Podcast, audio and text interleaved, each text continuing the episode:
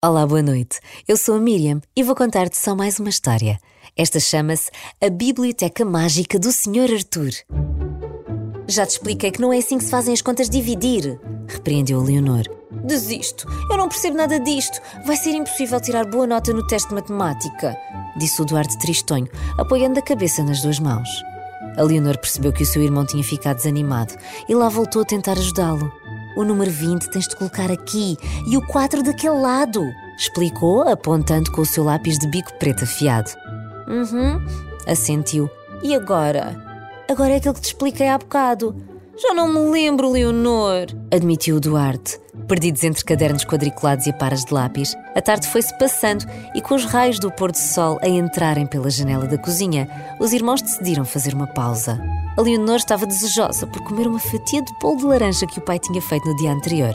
Mas o Duarte continuava sentado na mesma cadeira, inconsolável. O teste é já na próxima semana e se eu não conseguir fazer nada? Se eu tirar uma negativa? Não vais, eu vou ajudar-te e vais ver que quando chegar o dia fazes aquilo com uma perna às costas. Incentivou Leonor, limpando as migalhas de bolo do canto da sua boca cor-de-rosa. Assim foi.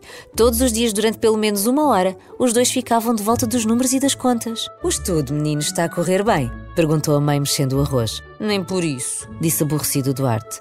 A mãe, vendo a expressão do filho, foi até ele e desviou a mecha de cabelo que caía sobre a testa. Com a ajuda de Leonor, vais ver que entretanto melhoras, disse-lhe sorrindo.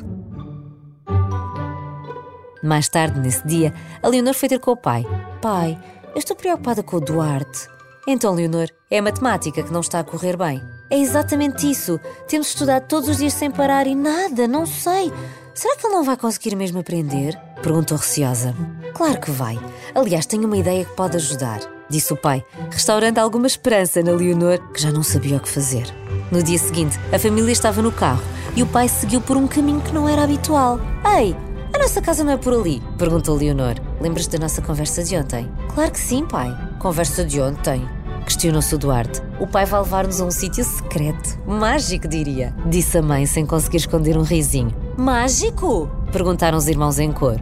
Ansiosos pela chegada a esse tal sítio, os irmãos saíram rapidamente do carro e, poucos passos à frente, depararam-se com uma porta grande de madeira castanho escura, com uma placa no topo onde se lia Biblioteca do Arthur, com letras a dourado. Quem é o Arthur? perguntou Duarte. Já vais ver. Entramos? perguntou o pai, empurrando a porta.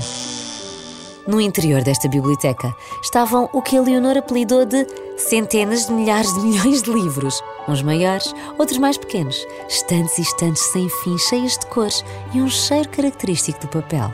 O que estamos aqui a fazer? Perguntou Duarte, sem conseguir tirar os olhos daquele espetáculo que se desenrolava à sua frente.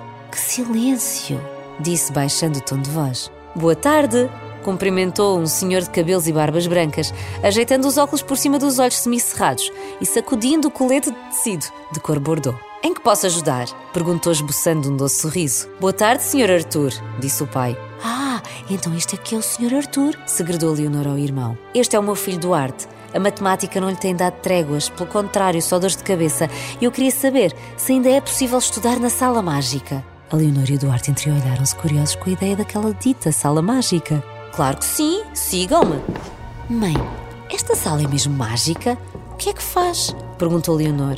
Bem, o que se diz, e é verdade porque aconteceu comigo quando ainda andava na escola, é que quem estuda nesta sala tira notas excelentes. Ai, é sério? Arregalou os olhos a Leonor, dando uma leve cotovelada no Duarte. É mesmo o que tu estás a precisar, assim podes tirar uma boa nota. Não sei, não. Vamos lá ver se esta sala é tão mágica como dizem, respondeu Duarte sem grandes expectativas. Os pais acompanharam-nos e mostraram-lhes os cantos e recantos da sala, onde ficavam os melhores livros, qual a cadeira mais confortável onde se podiam sentar, e depois deixaram-nos a trabalhar. Não se ouve pio nesta sala, sussurrou Leonor. E sabes, eu acho que é mesmo mágica, não vês? Até parece que há pó brilhante a cair daquele armário, disse apontando. Não parece? Está mesmo a cair pó brilhante? Será pó mágico? Perguntou Duarte, que, vencido pela curiosidade, abria as portas do armário. Uau! exclamou. O que foi? O que foi? Deixa ver! insistiu a Leonor.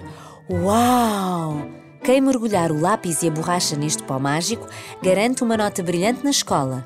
Leu a Leonor, incrédula. Será que sim? perguntou o Duarte com os seus olhos verdes, que entretanto já brilhavam mais do que o pó. Só há uma maneira de saber, disse a Leonor seguindo as instruções. Aquela tarde passou-se com uma grande animação. O Duarte sentia-se mais confiante e por isso acertava muitos mais desafios e perguntas. E a Leonor estava feliz por ver o seu irmão a melhorar a olhos vistos. Gostaram muito da biblioteca do Arthur e dali para a frente, sempre que tinham uma prova na escola, pediam aos pais que os levassem à sala mágica. E realmente era verdade. Era mesmo magia. Tirei bom mais! celebrou Duarte, exibindo o seu teste aos pais. E eu muito bom! acrescentou Leonor. Os pais trocaram olhares e destaparam um bolo de maçã com aspecto delicioso. Então vamos celebrar!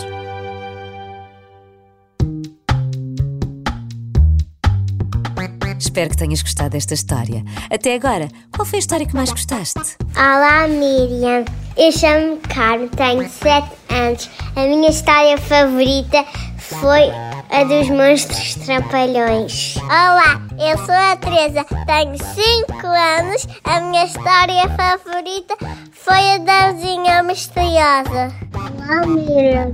Eu sou o Tomás, tenho 3 anos. E a minha história favorita é Casa Abandonada. Olá, Miriam. Eu sou Maria, tenho 7 anos, vivo em Marinhais e a minha história favorita é o Sr. Arnaldo terceiro esquerdo. Beijinhos e gosto muito das tuas histórias. Olá, Miriam. Sou Martim, tenho 6 anos.